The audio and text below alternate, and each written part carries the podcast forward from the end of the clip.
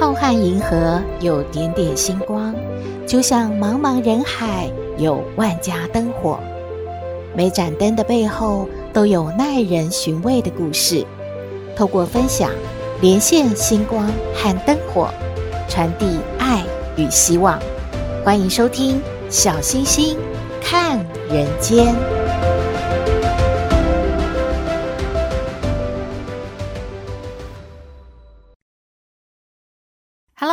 好朋友，大家好，大家平安。时间过得好快哦，我们即将又要迎来从四月二号到四月五号儿童节、民族扫墓节的连续假期了，有没有好开心啊？许多人呐、都会在当天或者是提前全家聚一聚，一起去扫墓祭祖，还可以出游走走。关于这一点呢，有没有什么注意的事项呢？命理老师啊，就提醒了，有十种人是不宜扫墓的，当心会卡到阴。第一呢，就是准备或者是刚刚结完婚的人呐、嗯，因为这样的人是有喜气的人，他不宜扫墓啊。喜气属于阳，扫墓属于阴，这是会冲煞到的。第二呢，就是怀孕中的人。第三是啊，喜欢穿红色衣服的人，因为啊，祖灵觉得你穿的这么艳丽，看起来好刺眼哦，恐怕也得不到祖灵的加持哦。第四呢，是零到三岁的小孩。第五是感冒中的人，或者是正在抗癌的人。第六呢，是面临家产纷争的人，这是会触怒祖先的。祖先会觉得很生气，为什么你们要吵这个呢？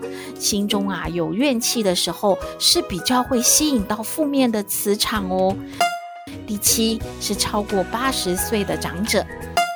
第八有趣了，就是爱喷香水的人，为什么？因为习俗上认为啊，好兄弟还有山林呢，喜好香气香氛嘛。如果您带着呢满身的香气去扫墓的话，容易呢受到众多磁场的干扰，更容易的会把不干净的磁场带回家的。第九就是早上喜欢诵经的人，如果刚刚诵完经，就会有佛的磁场，这个时候前往墓地去扫墓的话，反而容易吸引到负面的磁场靠近哦。第十更有趣了，就是啊。爱骂脏话的人是不宜扫墓的，因为口出恶言，容易惹怒周围的好兄弟哦。以上的资讯啊，就提供您参考了。当然喽，请大家不要忘记了，如果出游的话，可以到彰化大佛景区欣赏朱老师的书法展。我们来听朱老师亲自分享。大家好。我叫朱玉英，我即将开书法个展喽，时间落在四月一号到四月三十号，为期一个月。展出的地点在彰化大佛寺一楼的孔子书院展览厅，仅定于四月十号的周日上午十点钟举办开幕茶会，在此诚挚邀请各位书法界的前辈、书法同好。及喜爱小星星看人间的听众好友们，邀请各位拨冗参加当天的开幕茶会，给玉英加油打气。您的莅临是我前进的最大动力，谢谢您。记得啊，在二零二一年正月初五日的时候，有一位廖老师泼上了讯息，他说在雾峰林家花园举办一场书画的展览。邀请大家莅临参加，就这样，我跟廖老师初次见面，结下了好朋友的缘分。整个展场朴质高雅，不禁让人流连忘返，并且沉浸在美的诗雅中。我们两个人边走边聊，在闲谈中，冲着廖老师其中的一句话：“书画推广。”廖老师是一位非常有爱、热心助人。并且积极奔走于书画传承的善知识。初次与廖老师的相遇，算是无心插柳柳成荫嘛，却也成就了我毕生第一次的书法个展，也因此帮助了我完成了多年梦想呢。再次诚挚的邀约你，衷心期盼各位好友们的到来，能拨冗参加。来彰化大佛寺一楼孔子书院朱玉英书法个展，欢迎您的莅临参观，并请多多指教。最后，我要谢谢主持人，谢谢我的好友小圆，谢谢各位，祝愿大家喜乐与平安。谢谢朱老师的分享，心清墨素朱玉英书法展，其实这个展览的展期还蛮长的。从四月一号到四月三十号，有一个月的时间呢。不论您什么时候方便呢，都欢迎您前往观赏。到彰化市的温泉路三十一号，也就是彰化市八卦山大佛风景区，来观赏新清墨素朱玉英书法展。书法展顺利圆满成功。当然喽，各位好朋友，有任何的好消息，都欢迎您和我们分享，也透过我们小星星看人间节目，让更多的人来祝福您。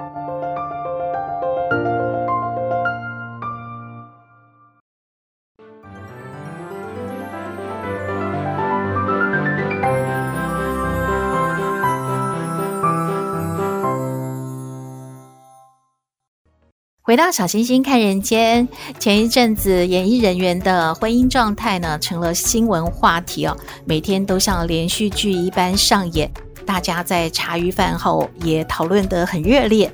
不过您知道吗？在内政部统计，去年也就是二零二一年，我们结婚的人数只有十一万四千六百零六对，结婚率是千分之四点八八，又创了新低。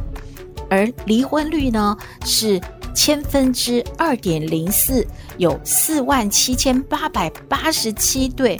如果用简单的数学来说呢，就是每结婚的人数当中啊，就会有三分之一呢面临决定要离婚了。嗯，结婚是好事，如果离婚呢？离的不是好聚好散的这一种，恐怕就要用到打离婚官司了。结婚不容易，离婚也不容易呀、今天要和大家分享的这一本书叫做《好散也是一种幸福》。先来聊一聊这位作者。这是一位律师，他叫做赖芳玉，他是在一九六七年出生在桃园，是毕业于东海大学的法律系。他之所以有名呢，是因为他的专长是家事法，而且啊，他处理过许多名人的离婚案件，特别是演艺人员，提几个人呢，你一定不陌生了，像是高凌风啊。王静莹啊，虞美人啊，还有大 S 和汪小菲啊，还有何如云啊，甚至李科太太，以及最近的王力宏，还有李静蕾，这些名人呢，打离婚官司受到社会的关注，当然他们的律师呢也会备受的瞩目。赖芳玉呢就是这样受到大家认识了，而且觉得诶。这个人真的好厉害哦，都会处理这么困难的一些离婚的案件。赖芳玉说，他二十几年的家事律师的这种经验呢，他经历了许多人不堪的爱情，还有婚姻，总是要思考到这些悲情啊，能不能够不要再悲情了？他说，爱情是善变的，防卫、自由、悲伤和嫉妒这些的总和，或者说分手。或许是第一个反应，但是这些词汇代表的故事恐怕都不会是好事呢。离从此过着幸福快乐的日子的这种童话故事其实很遥远呢，怎么会是幸福的事呢？可是呢，善变、防卫、自由、悲伤和嫉妒是爱情婚姻里面很自然的事，不需要过于污名或者是负面的看待，而是要接受还有善待。学习如何处理，纵然是分手了，也能够转化成自己的生命经历，才能够领悟好散的智慧，孕育出呢自在的幸福。这本书呢，分为六个段落。赖芳玉把他所经历过的一些离婚案件呢，分类处理，写成六个故事，也包括其中他会想要让大家知道的法律的一些常识，应该要如何去面对现在的婚姻，或者是准备要离婚的种种的一些问题，也在这本书里面写得非常的详尽。今天呢，小星星就来和大家分享这一本书的第一个段落，叫做《麝香玫瑰》。它的副标题呢就是善变。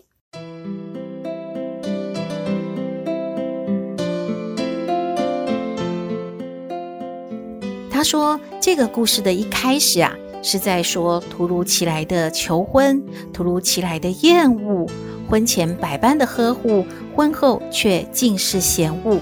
这样的爱呢，真的是太善变了。这般人生的转变也太瞬间了。接着他就开始呢，在这个段落里面讨论到婚姻的醒思，公众场合公开求婚真的是一种浪漫吗？然后关于结婚应该知道的哪一些的法律的常识，结婚成立的要件到底是什么？还有解除婚约的要件是什么？最后，他的当事人为什么会获胜的关键法律要件又有什么呢？故事一开始呢，赖芳玉的当事人叫做朱莉，她是非常美丽的未婚女性。她认识了一位总经理的特助，叫做韦凡。两个人开始交往了一年之后呢，有一天。就带给朱莉一个难忘的求婚夜，好浪漫哟！朱莉感觉那一天自己真的像是一个公主诶，有烟火，有气球，有好大一束的玫瑰花，还有啊，那么帅、那么帅的男伴。虽然当时她还不觉得自己很想要嫁给这一位韦凡，可是呢，在这么浪漫的气氛之下呢，男主角跪下去了，钻戒拿出来了，旁边的人就说：“亲下去，亲下去，答应他，答应他，嫁给他，嫁给他。”哇，这种气氛啊，让朱莉整个人都昏了，觉得好像好像不答应他，有点对不起周遭的这一些朋友们呢。于是，他就答应了这个浪漫的求婚。接着呢，他们就开始去拍婚纱照啦，然后觉得自己真的太美了，这个郎才女貌，当然一张一张拍下去就觉得，哦，我们怎么啊，这个婚纱照这么美呢？结果一挑啊，就挑了四十五组的照片，超过原来二十组的预算了。朱莉就撒娇地问她的未婚夫韦凡了，嗯。我我可以挑这么多张照片吗？觉得好好看哦。韦凡当时呢也没有什么太多的意见，就是一副宠妻魔人的样子，说：“没事没事，你去挑嘛。呃呃呃呃，没关系，我等一下还有事啦。你挑完之后，我先送你回家，我要去公司。”啊，朱莉其实不知道韦凡心里面有一点。五味杂陈，因为韦凡也没有说嘛。后来呢，他们就举行了婚宴了。婚宴之后，家里有很多的开销。韦凡渐渐觉得，怎么朱莉花钱手这么大方啊？有一天呢，他又看到了朱莉买了一套沙发，竟然要十万块，他很生气。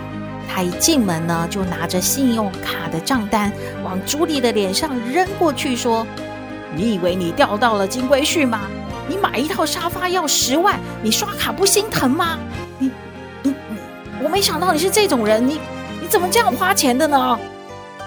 朱莉就说：“你、你怎么这样说话？嗯，你之前不是都说我要怎么花钱都可以的吗？”你少来了！你和你妈是不是认为我是凯子啊？哦，聘金六十六万，你去问问，现在还有人收聘金吗？有人收这么高吗？喜饼两百份，我不相信你们有多少亲友竟然要收两百份的喜饼。为了这个沙发，你可以花十万块，你到底是怎么样啊？以为我是我是一个真的真的是金龟婿吗？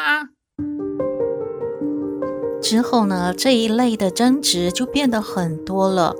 韦凡好像看朱莉越来越不顺眼了，不管朱莉做什么，他都觉得她是一个浪费的、没有头脑的女人，而且会觉得朱莉的全家人都赖上了韦凡了，好像呢就吃定了他，把他当成了摇钱树了。有一天，朱莉真的很伤心了。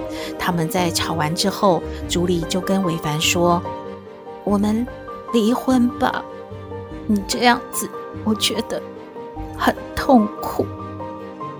这个时候，没想到韦凡说了：“哼，朱莉，你真的要有点法律常识吧？我们又没有结婚登记，根本就是不算是结婚了。谈什么离婚啊？还早呢。”朱莉原本想说韦凡对她还是有爱意的，所以用这一点来搪塞他说，因为并没有登记结婚。所以呢，还不能谈到离婚，应该还是想要跟他好好的过下去这样的夫妻关系吧。可是没有想到几个月之后，朱莉呢，等不到韦凡的一通电话，却收到了韦凡委托律师到法院诉请返还赠与物，还有损害赔偿。啊，这是怎么一回事啊？这个内文里面的指控让他心惊胆颤，彻底的寒了心了。原来残存的一点情谊已经一扫而空了。他打起精神，就委托了赖芳玉律师来打这场法律战。故事的最后呢，赖芳玉律师帮他的当事人打赢了这一场官司了。虽然。那一位韦凡先生呢，要求朱莉要赔偿，包括像是，呃，他的聘金啊，还有一些钻戒啊，这些赠与物，一共呢要三百二十万。可是法官并不采纳，因为呢，他们毕竟呢已经公开的举行过婚宴，已经是正式的夫妻了，所以夫妻之间不能这样算账的。虽然他们还没有去做。结婚的登记，不过从婚宴到他打了这个官司三百多天之后呢，总算还是有一个好的结局了。赖芳玉在这本书当中并没有批判任何人，他只是感慨，如果一段婚姻走不下去了，如果能够好散，也是一种幸福。故事说完了，如果您喜欢的话，也可以找这本书来看，也欢迎您和我们分享您的读后心得喽。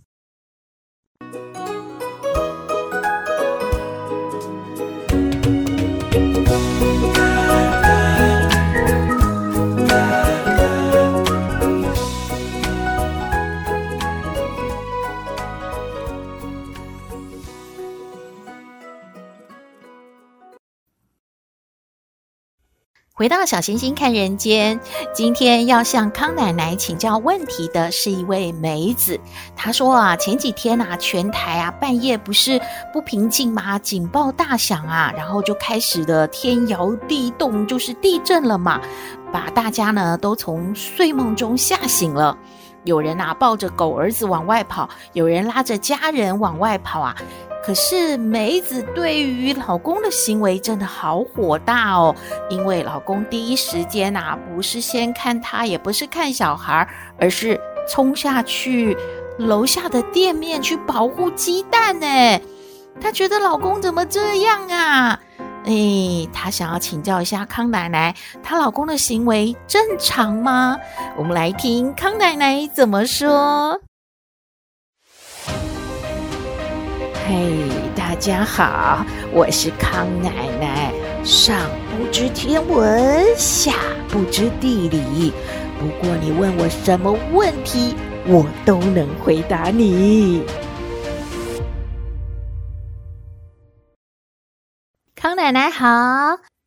哎，小星星和各位听友好！哎呦，你看看呐、啊，怎么去吃个小吃，吃吃碗面啊，叫个卤菜，切个卤蛋，哎呀，又涨了五块十块的，哎，伤脑筋哦。哎呦，赶快哦！鸡蛋没了，得去啊，再买两盒鸡蛋。哎，这个小星星，你有什么事？快说呀！哎呦，康奶奶，别说鸡蛋了，这个梅子啊，为了这个鸡蛋挺生气的呢。她老公啊，居然呢在地震的时候第一时间去保护那个鸡蛋呢。什什么？啊，这这个康奶奶不懂的，这这鸡蛋不是应该会躺在冰箱里吗？啊，这个梅子她老公要要怎么去保护鸡蛋啊？哎呦，就是。梅子和她老公呢 是开早餐店嘛，然后这个鸡蛋呢、啊、就刚刚进货，有那么一整箱，然后就放在店面里面嘛。那地震啦，她老公就很担心，所以赶快跑下去保护鸡蛋啊！啊，哎呀，这有什么好生气的哦？这个啊，是她老公哦，对于自己的工作非常的认真负责哦。你想想，这个啊，早餐店隔天呐、啊，大家来吃饭的时候，不是都会有个什么煎蛋呐、啊，或者是说要夹那个吐司啊，要什么什么汉堡肉啊，都没有蛋的像话吗？这个蛋啊，可是要保护好哦，比自己的生命还要重要哦。但但没错啊，这梅子她她她老公没错呀，有什么好生气的啊？而且呀，这个梅子的老公一定是觉得梅子啊是这个。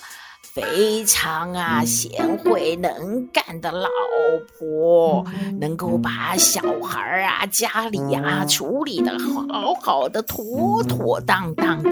他没有后顾之忧，只要把那个蛋呐、啊、保护好，明天呐、啊、照样开门就做生意喽。啊，其他都不用烦。你看看，这对这个梅子是一种多么大的信任啊！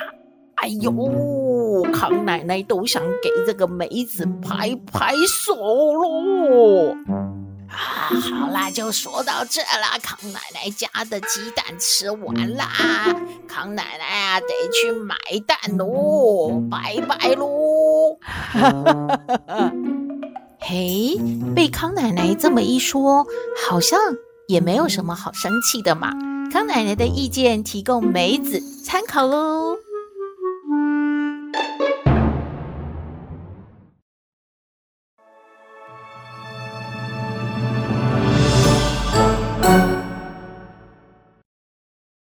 回到小星星看人间，节目接近尾声了，要感谢各位好朋友的支持和鼓励。小星星看人间节目呢，现在每周更新两次，其中有一集呢，尽量会为大家介绍一本好书。因为啊，小星星周遭的好朋友都说，现在真的用眼过度啊，要读完整本书呢，实在是挺吃力的。因为又要追剧，又要看手机的讯息，没问题。让小星星呢为您来读好书，也为您说有温度的故事。希望您继续支持小星星看人间节目喽。今天的节目就到这边了，你有任何的建议，都欢迎您写信给我们。我们的信箱号码是 skystar 五九四八八 at gmail.com，也请您在 Podcast 各平台下载订阅“小星星看人间”节目，一定要订阅哦，您就可以随时欣赏到我们的节目了。也可以关注我们的脸书粉丝页，按赞追踪，只要有新的节目上线，您都会优先知道的哦。祝福您日日是好日，天天都开心。一定要平安哦！我们下次再会喽。